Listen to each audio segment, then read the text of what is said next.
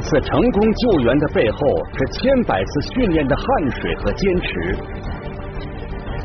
每一回困难化解的背后，是日复一日为民服务的初心。看平凡岗位普通人演绎不平凡的职业故事，一线系列节目今天正在播出。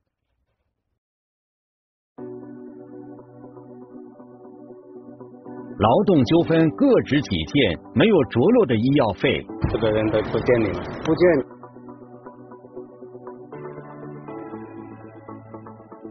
深夜时分，醉酒闹事，矛盾冲突一触即发。等一下，等一下，我们去追一下。守护一线系列节目今天正在播出。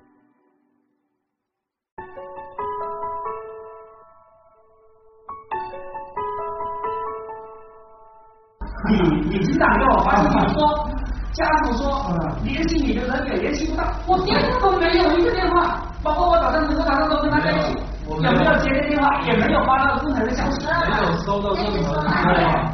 我并没有想过你的老板，你将我老公弄去哪里？你想弄我老公，从来不是没有这个想法，就是生活真的太难了，压力太重了。后来经了解呢，这伤者的家庭还是比较困难的。啊，他一下子呢承担不了那么多医药费，他想那个单位想垫付一些，或者是说呃接下来的医药费要怎么处理啊，怎么给，协同司法所啊就想把这个纠纷啊做下来。他叫李振生，是广东省广州市公安局黄埔区分局云浮派出所的社区民警。这天一上班，他就接到了幺幺零的指令，要求马上处理一起纠纷。哎，你好，啊，请说。我这个有兄弟呢，从工工地上摔摔下来的脖子，呃，摔断了。啊，这样那个包工头呢，啊，把他人呢拉到深圳那里去，我们从那边转院过佛山这边医院，他说就不负责任了，所以说我报警要请你们过来呃处理一下这件事。李振生赶到现场，和报警人初步沟通后。大致了解了事情的原委。原来，在辖区一个工地打工的谢某施工中不幸受伤，施工方将他送到深圳市的医院治疗。然而，谢某家人认为施工方不负责任，于是来到工地找负责人理论。负责人都不见你了，不见不见，他不不理我们了。那外包那个劳务公司的负责人，你有没有他的？要要要要他电话，他说是。我需要外包那个联系方式的。他就说我以后我怕工地做完了找不到人了。啊。李振生马上联系了施工负责人，并和对方约定好一起到街道司法所进行调解。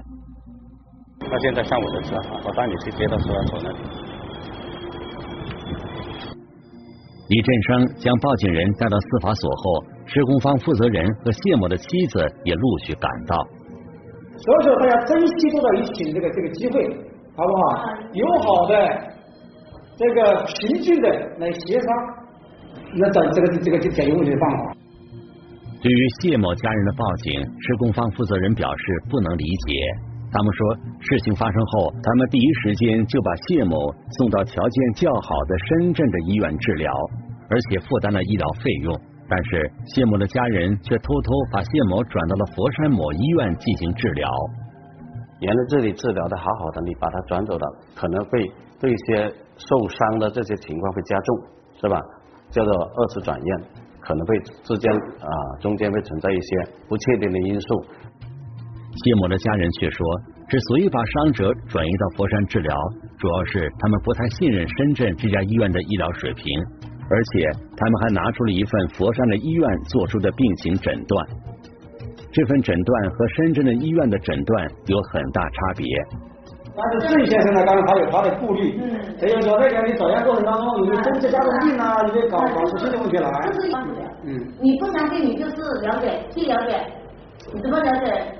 如果你你你问我老公途中又发现什么问题了，那你去去去找去问，这不不关我的事。你的全方位再做一次检查，你只要愿意出钱。看到佛山的医院的诊断书，经过考虑后，施工方负责人勉强接受了谢某家人转院的决定。但是施工方负责人又在担心谢某一方会不会故意拖延住院时间，以此就住院费和护理费漫天要价。这里肯定是经过医生来鉴定，说能够出院呢，我们就出院；说可以出院呢，可能今天说可以出院，可能明天，可能今天就要走了。你说睡在那个病床里，你说谁想睡在那里呀？是不是啊？这个你不用担忧，就是要求你负责，我跟他负责把我我老公治好就行，就这么简单。啊，那个护理费，呃呃，罗先生这边出。嗯。嗯，就这么简单。啊。嗯。能不能请严厉一点的护工，或者是怎么样？毕竟来讲，我们的这种状经济状态啊之类的，也不是说特别的特别的好。是慢慢去治疗，一步一步的走，就这样。双方僵持不下，李振生和司法所所长只能尽力调和。经过一番分析，李振生和司法所的所长认为，不管工地负责人还是谢某的家属，其实并不想把事情弄僵。目前的困境在于他们之间没有信任，一方担心对方漫天要价，一方担心自己的家人得不到合理的治疗。于是，李振生和司法所所长决定将他们分开调解。对于施工负责人一方，李振生提醒他，工人在施工中出了事故，于情于法，他都有责任负责到底。事情拖得越久，他的损失也就越大。而对伤者家属一方，李先生也耐心劝导，告诉他们应该保持和施工负责人的良好沟通，这样才能最大限度消除误解，尽快治愈伤者。最关键把问题解决了，把那个身体搞好了，然后呢，也能够省钱，争取省一点钱也是对的，是吧？大家都不容易。一番劝导后，双方的态度都逐渐缓和下来。看着双方握手言和，李振生松了一口气。最终呢，双方呢初步达成了一个意见，就是说，用人单位。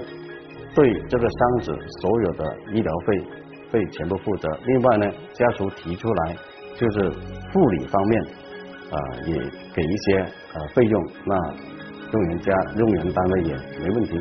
云浦派出所所在的云浦街道地处广州市黄埔区和增城区交界处，属于广州市城乡结合地带，不仅人口密集，而且有三千多家工厂企业。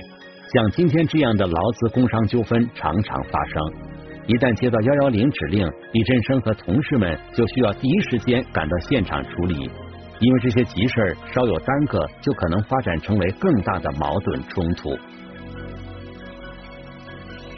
别吵，别吵，别吵，别吵，别先别吵，先别吵，先别吵。先介绍的警告，谁报的警呢？谁谁报的？他跑了，谁报的警？你报的警。那屌毛跑了，刚才那个我们录像。跑了吗？就我们来之前他已经走了。看到没有？就这点。刚报警了吗？走了多久？刚走了有五分钟，就这点毛的。他应该就在这附近呢。这里是云浦街道红明路，小饭店和小酒馆众多。一入夜，这条不长的街道上常常有纠纷发生。这几个男青年呢？准备在路口要离开的时候，来了一位喝醉酒的青年，他以为是他的朋友，叫他搭他走，但是呢，拍了门以后呢，原来认错人了。那对方你拍，当时他因为喝酒喝的太多，拍门拍的还是挺啊挺厉害的，所以他车上下来的人就说呃。你你你你你这么凶对我，怎么怎么样？可能吵了两句，那呃拍门那个年轻人就打了对方啊，打了对方其中一个年轻人啊一巴掌。本来是一场可以轻易化解的误会，但是在酒精的刺激下，双方发生了肢体冲突。紧急赶到现场的李振生和同事，第一时间就是要把已经逃离现场的另一方找回来。打电话。等一下，等一下，我们去追一下啊，往前面追一下。追了追了，跟紧我得这几个是吧？你好。喝酒了。喝酒是吧？那那出了事情要负责的吧？搞的事要负责吧？怎么负责？你喝醉了酒打了人家车是吧？不是打了什么人？你忘记了吗？他打了人也没，他没打人吧？打人？因为我们没打人。我知道，所以你不要走，等把问题讲清楚了，好吧？对，把问题讲清楚啊，一起配合你们，一起对，配合我们，来，我配合你们，慢慢走，慢慢走，慢慢走，啊，先走，先走，你们说怎么走？来来来，慢慢走，慢慢走，你们几个兄弟，你们喝的不多的话就帮忙一起帮忙扶一扶他，好吧？扶扶他，哎，不要动手，不要动手，我们顺着那个方向。追了大概一百多米，把对方几个人四个人啊把他截住了。当时双方都找到了，但是谁引发了这场矛盾，双方却各执一词。是不是你报的警？哎哎，你别这样子！我说我是不是他报的警？你报的是吧？当时我那老乡那车，他那个不是没电了吗？打不着火了。他说我们在那停车场开过来，我说他说给我搭一下电。对，就我们就停这个地方了嘛。嗯是不是？我们这边一停车，他就过来了。嗯。他就啪啪敲那个门。嗯。你看手印，来来来。嗯，我知道。敲门。哎，敲门。我那门开，我哥们儿怎么了？他说，呃，去去那个什么地方？他说啊，嗯，你拉不拉？嗯。我说我们不拉人，我我我们自己车。嗯哦。他说，哦，我给你钱，我给我钱，我们不去，我们不知道你去哪啊。我说。嗯。哥。嗯，对，先先让让他说，让他说。就是我那几个老乡都下来了嘛，下来了就是他跟我那老乡争执，哎呀，推我老乡推几下，刚才那不是嘛？他给给我老乡说理的时候，他不是打了他一巴掌？打了谁一巴掌？打我。你是吧？不怕，这里这样子，这里这里都有监控，对对对，啊，都有监控，所有都有监控。这样子，不管是你打我一巴掌，或者我打你一巴掌，你有没有印象打的人？有没有印象？有，有是吧？但是他也打扰我。等会打我的，看一下。对，好吧。我跟你说，你你打人，他都可以，都可以，都可以，没问题，没问题。你都可以，你这监控还推了我。我跟你说，你这个今天打他，我跟你说，你是黑车。别吵，别吵。我们都跟你说不拉人，不拉人。现在吵，这里吵，你要照说你。这种争吵没有什么意义。如果双方一旦把这个矛盾纠纷呢，呃，升级的话，可能是造成一个打群架的一个现象。显然，双方互不相让的原因，并不在于这件事情有多大，而是在争辩谁占理。听明白了这一点，李振生把两拨人单独隔开，分别劝说。这一招果然有效，因为没有了彼此言语上的针锋相对的刺激，现场的火药味一下子少了很多。啊，那现在你觉得应该怎么样处理好？现在我问你，因为你是报警人，你有诉求，你是报警人，你有诉求，觉得怎么你怎么好？对我打我一第一次，你先打我，你对我对我说声道歉就可以了。我跟你说了，说，你现在说，对不起，你现在说，对不起，是不是真心诚意？对我说？对不起，真真心诚意，我兄弟，真不起，真心诚意，对不起。好了，走吧。好好好，我我握握手，握握手。你要真心诚意对你哥说了对不起，你你我给你走吧，说了，我对不起你。走吧，啊，走吧走吧。确定让他走是吧？啊啊，你要说，你要真我真真心诚意对我说走啊，我真的对不起啊，好，好，行行行行行，好了吧？好好，我们对我真心真心诚意对我说，哎，OK OK，来哎。半个小时不到，双方握手言和，李振生也松了口气。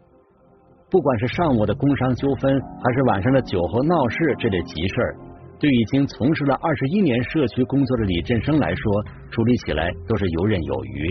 他说，处理这类纠纷最重要的就是第一时间赶到现场，第一时间让双方当事人冷静下来，然后才是找准矛盾的关键点。只有把准了脉，才能顺利解决问题。跟群众打交道是很有技巧的，要很有。很有能力，很有耐心，很有解决的办法。在云浦派出所，像李振生这样的社区民警还有三十六名，负责维护辖区四个社区的日常治安、矛盾纠纷调解等工作。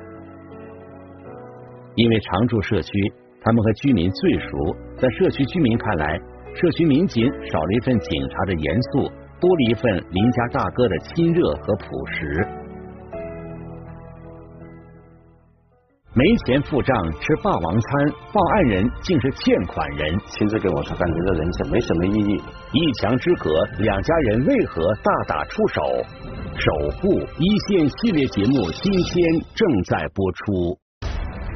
每一次成功救援的背后，是千百次训练的汗水和坚持。每一回困难化解的背后，是日复一日为民服务的初心。看平凡岗位普通人演绎不平凡的职业故事，一线系列节目今天正在播出。对于社区民警来说，每天上班有准点，但是几点能下班，他也说不准。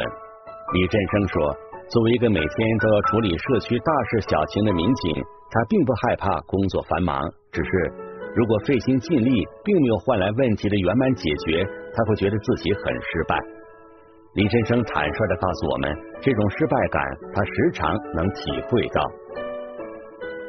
现在有碰碰到什么困难吗？我没困难，我要回家，我老婆不给我回家。你老婆，你跟你老婆住一起吗？你老爸就是要你在外面拼搏努力，对呀，是吧？我 看你一表人才啊，样子也长得那么帅，在外面正正经经找死活干，是吧？别喝太多酒了，大白天喝酒，是吧？喝酒有什么好处呢？喝酒伤身嘛。你要聊的问题，我们随时可以。他比较有点水土丧气的那种感觉，他亲自跟我说，感觉这人生没什么啊，没什么意义。这是位于云浦街道印象黄浦商业街上的一家小饭馆，李振生正在开导的男子叫王硕。别看李振生和王硕看起来很熟络，但是其实他们刚认识不久，因为就在半个多小时前，王硕报警说在这家饭店受到了老板娘的侮辱。到了店里，李振生才了解到，原来王硕和老板娘是因为餐费发生了争执。我知道，那你在这里消费是吧？我这里消费，我今天消费我给了他钱啊，今天给了没有？今天给了，就是昨天，我就是要把昨天的。就昨天的钱没给是吧？没给没给。哦，那就给他就行了嘛。原来王硕是这家小店的常客，但是却常常赊账，这让老板娘很不开心。这不，因为前一天的一笔二十八元的餐费，两个人起了争执。我们认识这么久了，认不认识的以前？之前呢，就是一次要他最起码差了我有有有五五六次的钱，但是每次呢都给了。昨天晚上我晓得他老来的，今天来问他，他开始的时候他说他那个什么了，然后他就我说你支付凭证现在手机支付的钱都可以查得出来呀。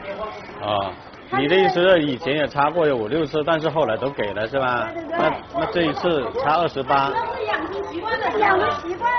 他自己没钱还要请人家吃，你的每次养成习惯了，因为我们这个也是小本买卖，是不是？你现在虽然是作为报警人，但是你你现在也不在理，他都是开门开店做生意的。微信没钱了，都一二十八都拿不出来。没有了，一毛钱都没有了，还有还有几毛钱，我怎么给他？报案人王硕一身酒气，显然在这件事情上并不占理。不过李振生并没有急于责怪他。而是尽量安抚双方的情绪，避免矛盾进一步激化。那所以我们处理这些警情时候呢，就是要有耐心啊，要有诚意啊，要给他一个机会。不是说你去的去了以后就觉得吃霸王餐，你就觉得呃你你你不对，就对他一通的批评，这样只会把他个人的情绪更加啊打击。这确定没有是吧？现在我现在没有了，你拿我的手机。我说要不给我身份证，要不他要我的身份证，要我的身份证，要我的手机，我怎么行啊？这个这个东西不行的吗？嗯，是不是？我要找工作啊，拿着身份证，这个手机我要转账啊，是不是？不可能全部给你吗？是不是？那打开你的微信看看。我和他说的再好的话都没用。那你觉得信不信得过他？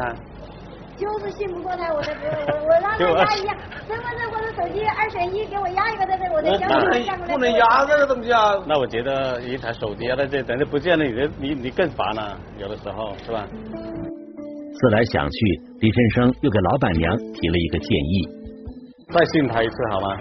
再信他一次。我也记住你，我记住你叫什么名啊？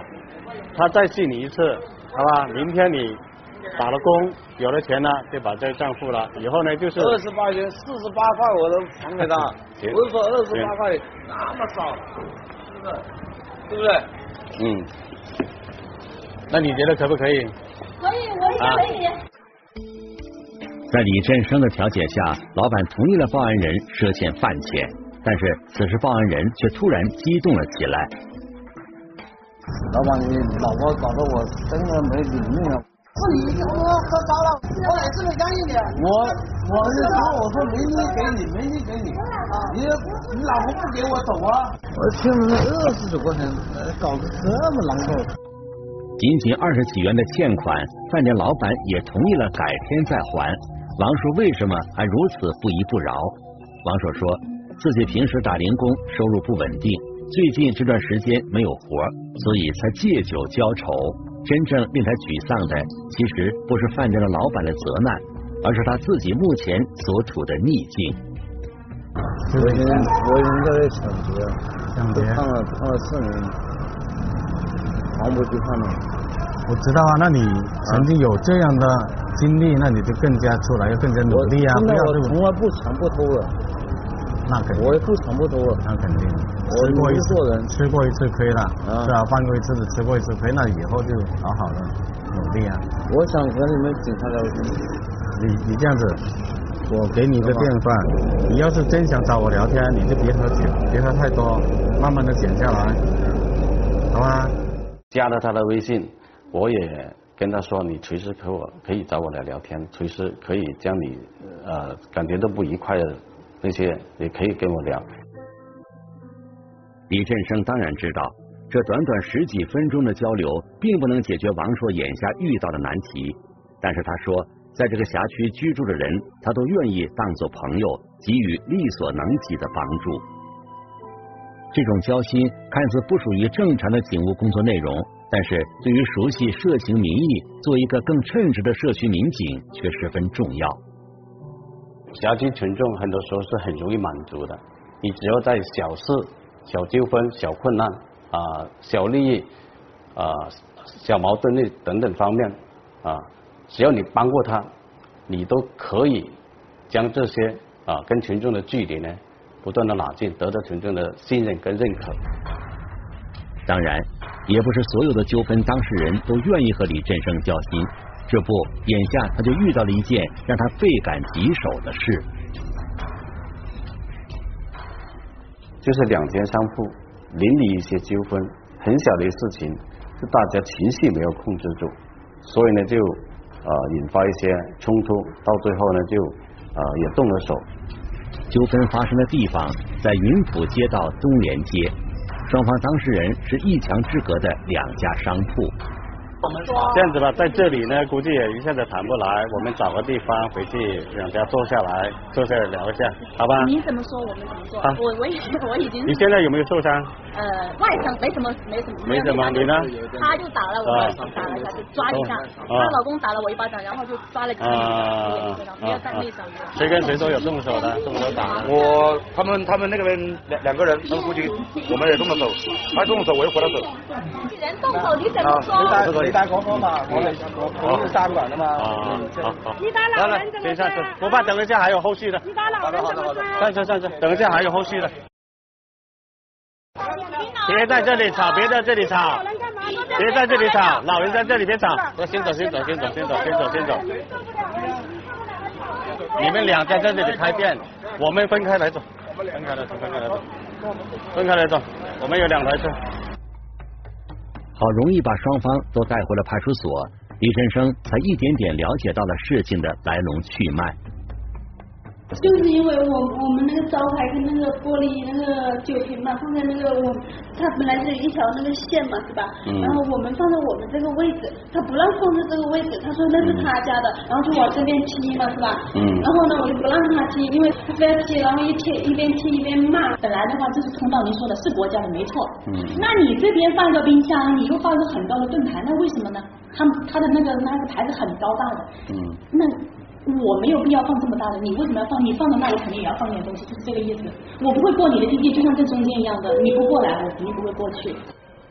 然后我老公回来，然后就这样吵了吵，然后就怎么打我也不知道，是因为反正我只知道是他先捶了我一鼻子，我就是你我宁愿被你打，我也不可能打你，因为我有这个店在啊。你我们可不是大的很，这个也是说，我已经做了这么多年，生意是不好，现在开了生意是不好，但是你不能够得寸进尺，你老是来欺负我呀。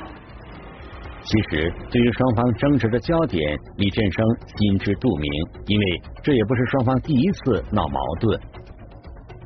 主要是因为大家都是做同一种生意，是吧？都是卖的那些货物都差不多，就感觉到大家存在一些呃竞争性的。就因为我们开了一个便利店在他门口嘛，嗯，在他隔壁，因为我之前是在对面那里做广告的嘛，然后拆掉了，然后我就搬到搬到对面来了嘛，嗯然后他就有气，可能就有气。对呀、他感觉到你搬过去影响了他的生意。劝解半天后，当事人的情绪有所缓和。我说我不想跟你们吵，我说我真的忍脸都丢尽了，上一次吵架也闹到这里来了。大家都其实大家感觉到为了自己争口气，其实是真的不是为自己争口气，而是呢把这个气越闹越大，把矛盾越闹越深，是吧？其实你现在你现在我我感觉到你现在感觉到自己也受了很大的委屈，是吧？但是呢你你都往往后退一步想一想，对，我我决定听你的。好吧。趁热打铁，李振生又把双方当事人叫到了一起，本想着能就此和解，但没想到的是，话没说几句，双方冲突再起。他打扰我了，我打扰我，打扰我我我妈。我我我觉得我妈是在劝架，但是呢，结果怎么样呢？不然被被被抓了，不然这样子，脸被抓了。我妈也摔过，头一舒服，和被打一样，你怎么搞？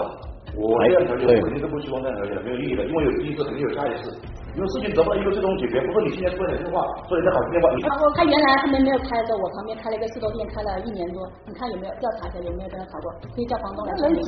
他跟他现在来才不到两个月，他跟他旁边的那个另外一个两次了，就是他动手，我是这样指着，然后然后一腿甩过来，知道吧？大家都觉得大家很有理，其实呢，大家都是理亏的。本来很小的事情，把它越搞越大。有些店主太大了，那组织在乎吃东西，知道吧？那个那个东西是我的，我们店里的财产，是我们花钱去做的。但是说没有没有说，如果说你觉得超过线了，你可以跟我说，叫我摆过去，没关系，这是正好有商有量的。问题是你不用去算。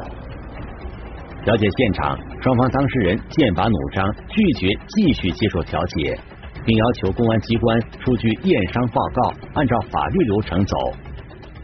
早见面晚见面，你你如果是呃调解不成功，那这个矛盾不断的激发，最终呢也会酿成一些比较严重的后果。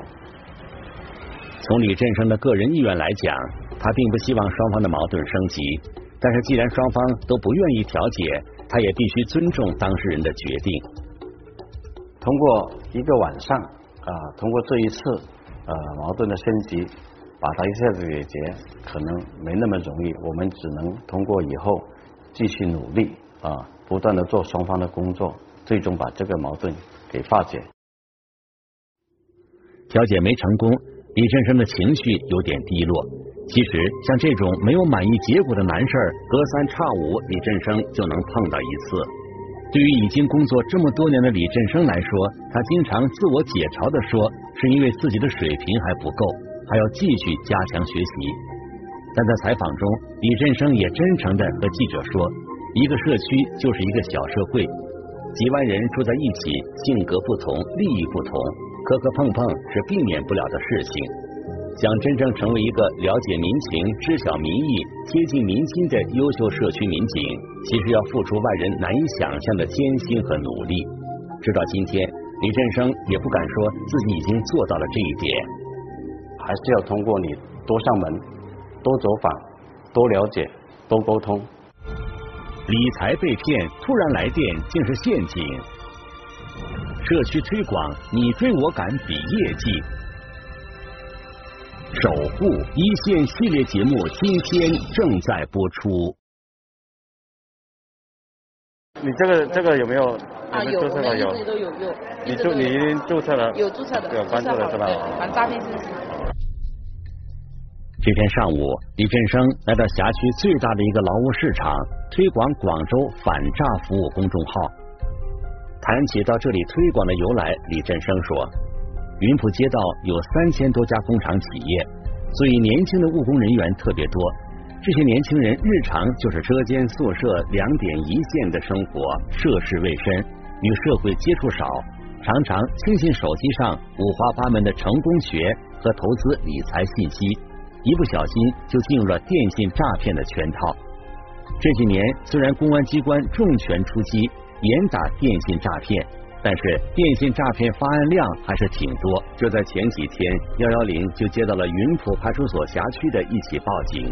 当天的出警民警就是李振生。嗯，今天来了，来了一个二十八万出来了，二十八万出来了，赎出来了，就相当于他账户已经是你自己赎的是吧？到期了吗？没到期的，没到期的，我那个钱都没到期的。对，还没到期，要到明年，明年三月份到期。那怎么会？那怎么会突然账户会回回赎回二十八万呢？想想那个期限会不会错？期限，反正期限要到明年，要到明年呃一月份你的是一年期的是吧？报警人王某说自己有一笔三十八万元的理财资金，结果下午接到了一个自称理财中心业务员的电话，编了一套说辞，让他把其中的二十八万赎回，并陆续转到了对方的银行账户上。骗子用通过各种手段诱骗这个女事主。把她转到对方一个账户，当转到这个资金转到四万多的时候，可能这个银行啊有一个自动的保护机制，它不让你转那么多钱了。那骗子又又引导诱导那个事主把钱转到微信，转到支付宝，直到转账过程被银行终止，当事人才意识到自己上了当。你的手机呢？现在手机呢？我帮你注册一个反诈服务号。这个有个预警机制，说不定这一次是通过这种途径骗你，下次还有其他的途径。是的，对，看到这个，嗯，来，我来，我来，我来操作。我们除了呃及时止付以后，我们及时的要跟他呃做个立案，然后再做进一步跟进，交给呃我们刑警呃这些专业的民警去呃跟进处理。李振生说，他做过统计。辖区的居家老人和在工厂务工的年轻人是遭遇电信诈骗的两大高危人群，所以他工作上一有闲暇，就会到社区和劳务市场推广广州市公安局开发的反电信诈骗服务公众号。当我们扫码关注了这个广州反诈服务号以后呢，就可以来学习识骗防骗的一些小技巧，预测到。骗子想通过短信啊、电话啊这种方式，准备对我们的群众实施诈骗的之前，就有一个提前的预警，然后基层民警呢可以通过呃短信、电话，甚至是上门进行点对点的那个服务啊劝阻。你搞了吗？靓仔，注册一下啊！哎，扫个。现在的电信诈骗非常猖獗，扫一个，扫一个，我帮你注册一个。你要找工来这里找工作是吧？对啊。找工作之前，首先要防止被骗，这是很关键的。应该不会吧？哎，很难说，很难说。现在的骗子花样百出，非常的复杂。你注册了没有？没注册，扫一扫，扫一扫，我帮你注册。那一人拿一张，一人拿张，按照这个来注册。这个也是。我个人的粉丝排行的，暂时就是我们单位啊，我们单位这个总榜这里，呃，暂时还是排第一的。呃，他觉得这个特别好，以后他自己就主动去吸粉了，所以，所以他的学习能力特别强在这里嘛。李振生说，他也清楚，这种扫街式推广的办法，并不能彻底杜绝电信诈骗。但是他认为，对社区民警来说，不管难事急事，还是像这种暂时看不到效果的基础工作，都一样重要。你只要踏踏实实去做，将来的某一天必然会看到成效。李振生只是广州市公安局众多社区民警中的普通一员，他的工作就是这些分布在大大小小上千个社区的社区民警的真实写照。正是这群无惧繁琐、不辞辛劳的社区守护者，支撑起了广州活色生香、烟火浓郁的每一天。